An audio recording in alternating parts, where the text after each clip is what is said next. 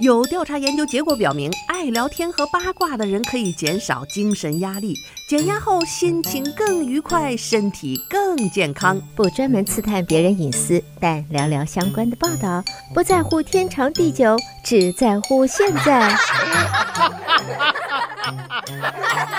爱八卦，爱八卦，爱八卦，呱呱呱呱。听众朋友，大家好，欢迎来到今天的爱八卦节目，我是主持人明明。想要重复收听明明的节目，欢迎登录 YouTube 频道，搜索德州中文台来收听我们现场直播以及播出过的节目。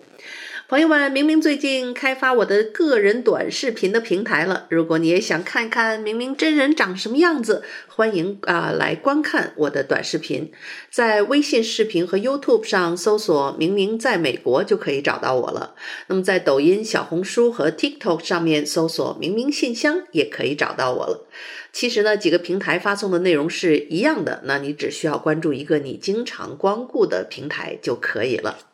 好的，那么再次感谢所有听众朋友们的支持，还有在这个短视频下面给我留言的听众朋友，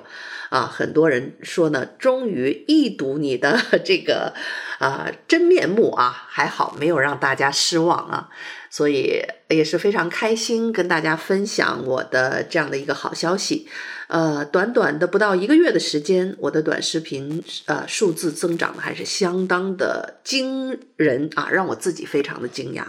呃，在小红书上的一篇已经有两万多这样的一个浏览量，所以。还是非常让我受到鼓舞，所以在以后呢，可能大家会在短视频上看到我会聊啊一些不不太一样的内容，而且我经常出去玩儿啊，州立公园啊，或者是以后我去旅行的地方，我都会拍很多的短视频来和大家一起分享。这样呢，就除了光有嘴上说，图文并茂啊，可以让大家和我一同感受这个不一样的美丽的世界。说到这个美丽的世界啊，这些天要提醒大家了，很多的朋友们陆陆续续呢，从今天开始，这个学校都放假了，开始了这个正式的寒假啊，也就是 Christmas 的这个 Winter Break。呃，我的孩子们今天也是最后一天在学校，然后就开始在家放假的节奏啊，也是父母们繁忙又崩溃的节奏，带着他们要出去玩儿。那如果你和我一样要出门旅行的话，啊，这个刚刚在这个礼拜经历的大风暴啊，你不得不去关注，而且你还要关注你即将要去的这个地方，未来你即将要待的这一个星期或者是两个星期那里的一个天气状况。那我建议大家呢，在这种风暴的情况之下啊，哪怕你去佛罗里达这种热带，就是可能比我们这个德州还要暖和的地方。你也总是要多带一个厚衣服，一个比较让人放心的原则就是厚的、中的、薄的全带上，这样呢就随时根据天气的变化添减衣物啊，你也不会冻着，然后热了可以脱，但是你如果冷了没有外套，那可就是冻坏了。我那一年去大夏天去法国巴黎去旅行，呵，在那个埃菲尔铁塔上冻得我瑟瑟发抖啊。第二天，跟我同行的女友就在那个埃菲尔铁塔上被吹感冒了，感冒发烧啊！你想想，这一趟旅行大夏天的，好不容易上了趟埃菲尔铁塔，给冻成这个样子。他们下着凄冷的雨，我还好，冻得瑟瑟发抖，没病。但是我就的第二天，整个的要到处买药啊，什么体温计也没有啊，去照顾同行的生病的朋友。所以呢，这个有过这样的一些旅行经验之后啊，你就知道出门永远多带啊一件衣服，尤其是身边带着老人孩子的啊，像我带着小小孩出门，永远要给他们多备一份。而且呢，孩子的衣服还要有两套啊，他们很淘气，一玩像雪地上打个滚儿，一会儿这儿湿了那儿湿了，第二天呢。这个衣服、裤子、外套是湿的，就会又湿又冷，所以一定要带另外一份干爽的外套来去更换，这样呢才能保证你在旅行的时候自己和家人的这个舒适性和健康安全。那么这样一场风暴呢，是从这个周一开始的，从呃太平洋登陆到美国西海岸开始的这么一场风暴之后呢，它就快速的向南啊推进，在华盛顿州、俄勒冈州、内华达州和加州等等啊，美国西部的多个州都发生了强降雨雪的这样的一个天气，很多地区已经发布了冬季风暴的这个警报。如果大家还没出门呢，大概我们能够错过，就是能躲过刚刚的这一场风暴啊。像我是下个星期出去，但是下个星期出去就是你上个星期的风暴，它下完那个大雪还没化呢，所以很多的问题你都需要关注一下，所以衣服必须带厚了啊。那么，美国西部的这个内华达州啊和加州啊，在这个这个礼拜的初期就出现了强降雪，你想。那加州以前它也不是一个下雪很多的地方，那这次这寒流就带来了大量的这个，啊、呃，这个大雪呀、呃，而且你知道这个大雪覆盖之后啊，它这个交通的治安啊、运送都会有问题。那么节日期间呢，是大家旅行 transfer 特别繁忙的季节，同时呢，节日的各种礼物啊，还有这个食物啊，运送啊，都会因为这场强风暴而受到影响。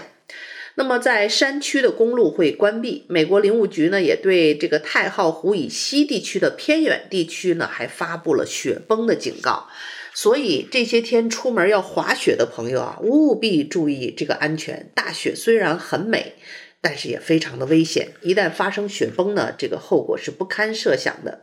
内华达州的这个山脉降下了多达四十八英尺啊英尺的大雪。那么大多数城市所在的一些低海拔地区呢，就变成了强降雨的天气啊。加州沿海地区还面临着洪水的威胁。那么美国国家气象局也警告说，这样的一个大风暴会给美国中部也带来更多的一个灾难的天气。一场在西部山区上空的强烈风暴大雪会席卷啊美国的平原地区，去往北部和中部平原地区旅行的人士将会受到重大的影响。在影响平原各个州之后，风暴会继续向东北移动啊。那在这个今天左右会这个到达明尼苏达州啊、威斯康辛州和爱德华州、爱荷华州等等这些中西部的州会有暴风雪。所以呢，在这个这两天啊，什么这个席卷到纽约呀、宾夕法尼亚这些。天气都是很糟糕，所以这几天旅行的朋友们啊，真是要小心了。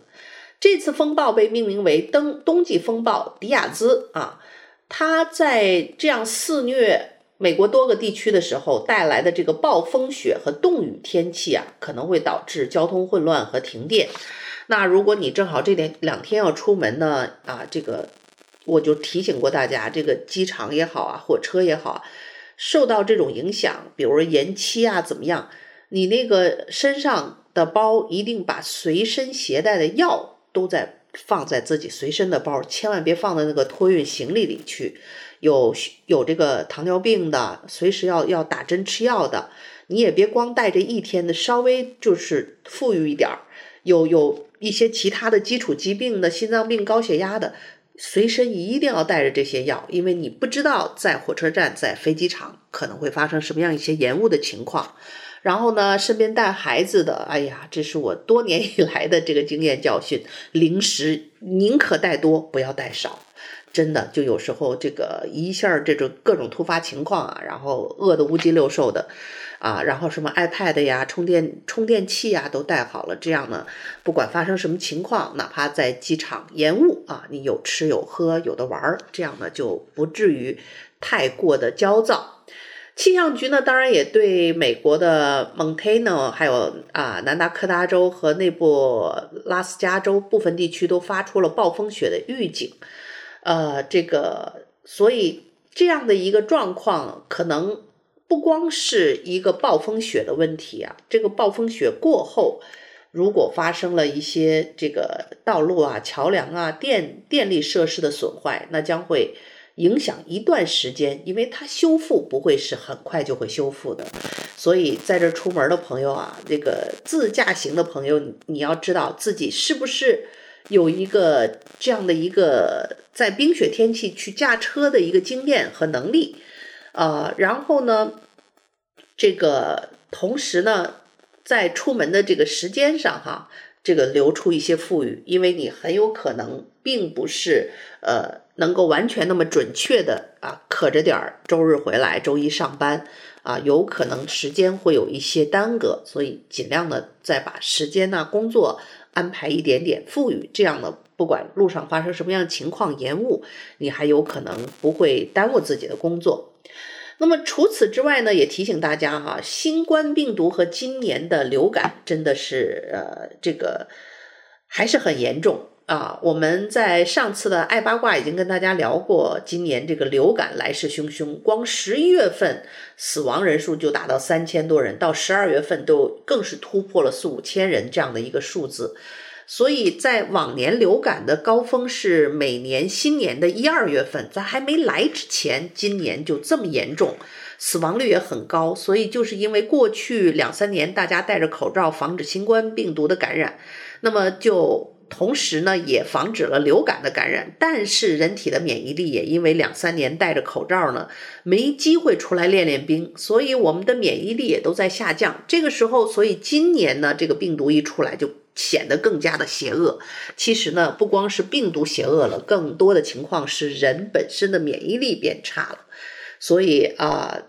现在出门旅行也好，去超市购物也好，开会也好，人多的地方，很多人还是自动把口罩戴起来。我也是戴口罩的。啊、同时呢，好像据说这个美国的一些卫生部门也准备。再次这个去开启这个口罩令，希望大家戴上口罩，这样呢，防止在冬天的时候医院的这个爆满的患者啊，然后造成更多人得不到及时的救助，发生一些危险的情况。另外呢，一个好消息告诉大家，就是今年免费的新冠检测这个试剂盒又再次开始发放了。呃，那么美国政府再次向所有美国家庭提供免费的新冠检测的试剂盒。那么今年冬天可能出现的新冠病例激增推出的这是一个应急的计划。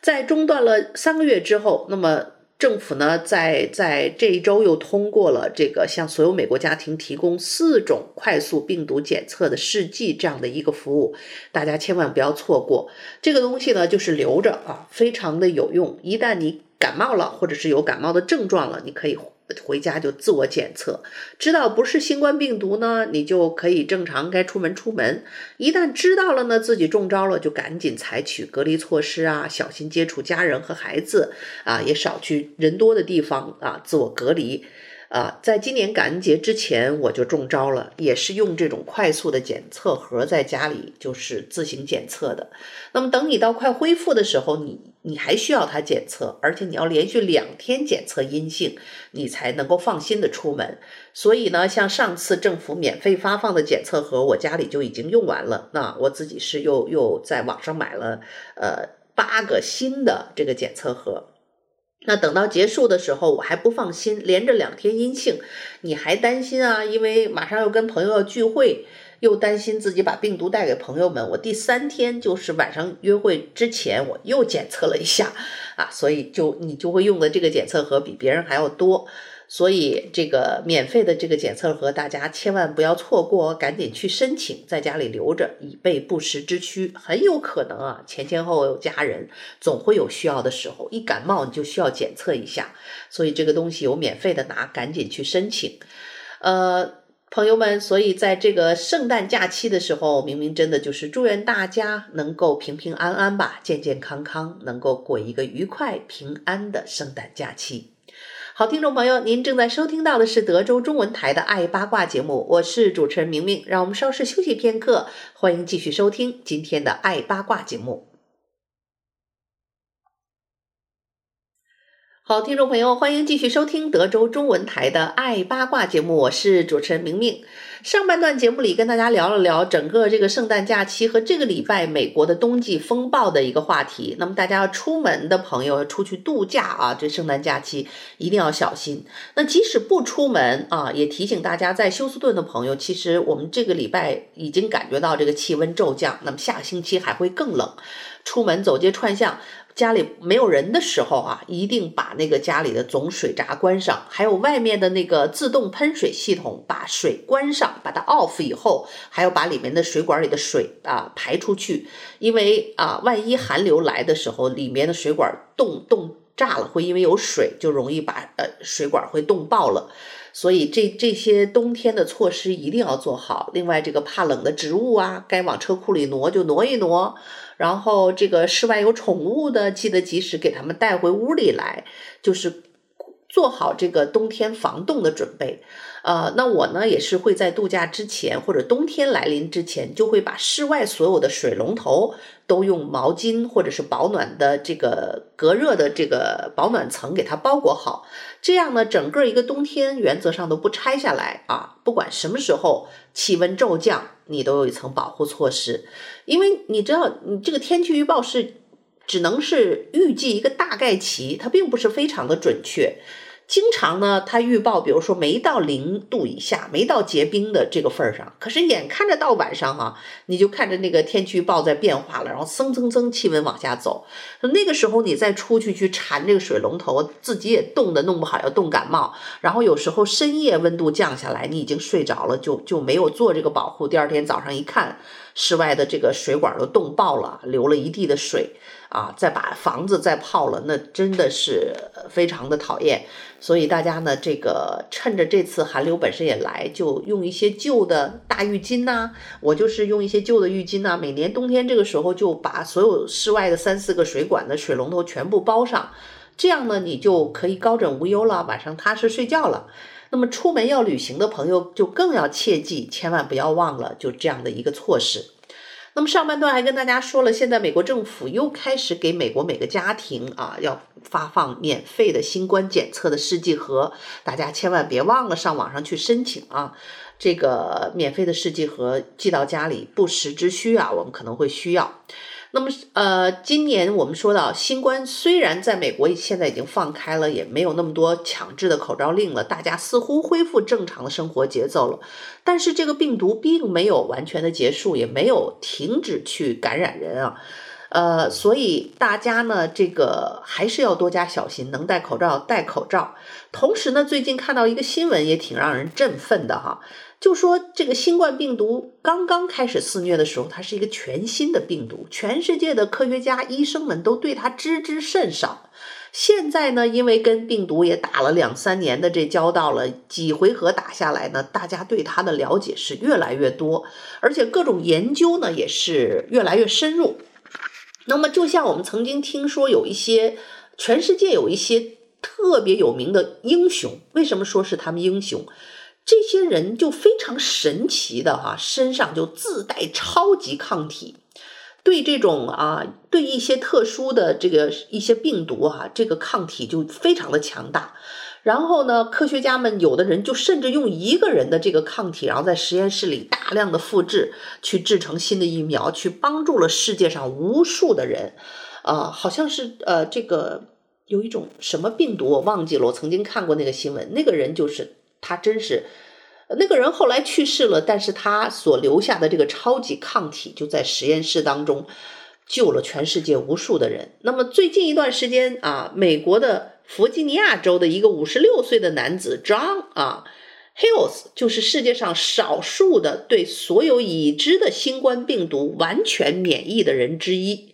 听到这个消息呢，总是让人感到非常的振奋。也就是说，我们面对这已经两三年没完没了这个讨厌的新冠病毒，我们已经有越来越多的了解，同时呢，也知道我们人类也有非常强大的人可以去战胜这个看似不可战胜的没完没了的这个病毒。这个惊人的发现呢，还是呃，幸亏这个 John 这位黑人呢，他突发奇想参加了一项研究的时候，他才发现自己是这样的。这个这个霍利斯呢，是呃佛州的这个乔治梅森大学的发言人。二零二零年的一天呢。应用蛋白质组学和分子医学中心的联合主任这个 Lance 要求，呃，霍利斯准备一份新闻稿，要求呢那些接触过新冠肺炎的人呢参加他们正在进行的一项研究。那么霍利斯就突发奇想说，也想参加这个利奥塔的研究，因为他的室友曾经感染了新冠病毒，而且病情是很严重。但是呢，霍利斯自己啊，跟室友生活在一起，一个房间，并没有感染新冠肺炎。他很想知道是为什么，于是呢，呃，利奥塔询问了霍利斯是否愿意作为受试者加入这项研究，那他就表示同意。后来呢，他就被采集了唾液和血液的样本。不到一个星期之后，利奥塔和他的工作人员站在一起，就看到了实验室助理的电脑屏幕上。惊叹于代表这个霍利斯血液样本的一些神奇的数字。那么利奥塔大步走回办公室，给霍利斯打电话，告诉他这个让人震惊的好消息。他说：“你坐下了吗？因为你不仅感染过了 COVID，而且你还不知道你的血液中有超级抗体。”吼吼吼吼吼！Holy cow！好消息啊！第一，你不用担心你了。这个这个。呃，感染的问题了。你这超级抗体，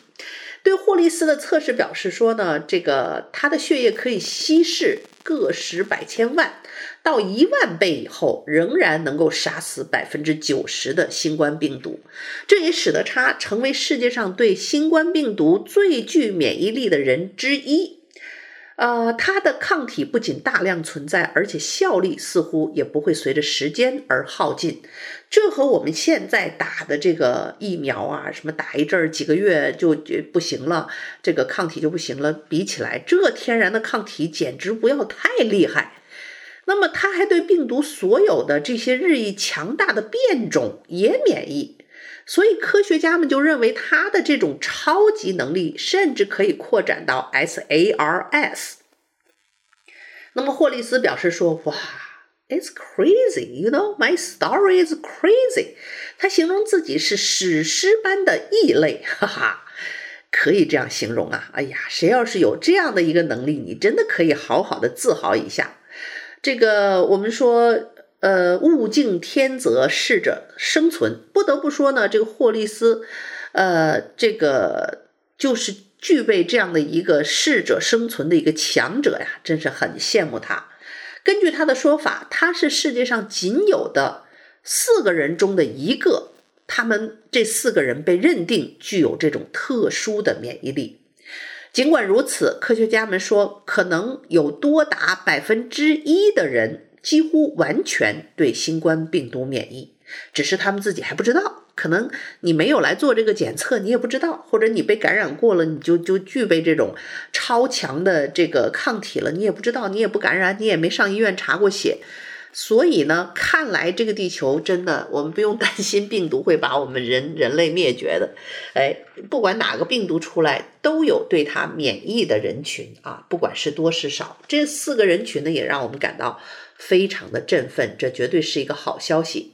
在这之前呢，霍利斯一直担心呢，他还担心这个新冠病毒会夺走他的生命，甚至啊还很害怕，还给他当时十七岁的儿子写了一封信，交给他的律师朋友，以便呢，万一他去世的时候可以有一个东西交交交代一下。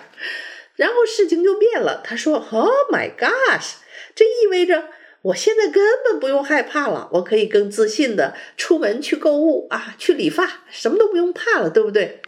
根据利奥塔的说法，霍利斯几个月前实际上就感染过了病毒，并且在身体里产生了强大的新冠病毒的抗体。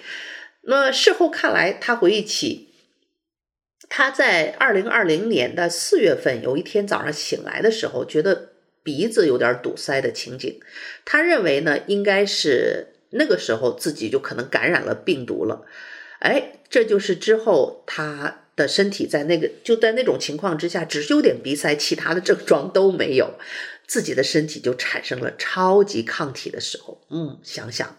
人类的免疫力有时候也真的是非常的神奇啊，它有时候强大到不可思议，有的时候呢又脆弱到你无法理解。有时候你认为什么这个六十五岁、七十五岁以上高龄的人感染了新冠如何脆弱不堪一击？哎，有的人呢，尽管年龄九十多岁感染了，照样恢复了健康；有的人三十多岁、四十多岁感染一场病毒就一命呜呼。所以不得不说啊，这新冠病毒真的是人类基因的一次大检测呀。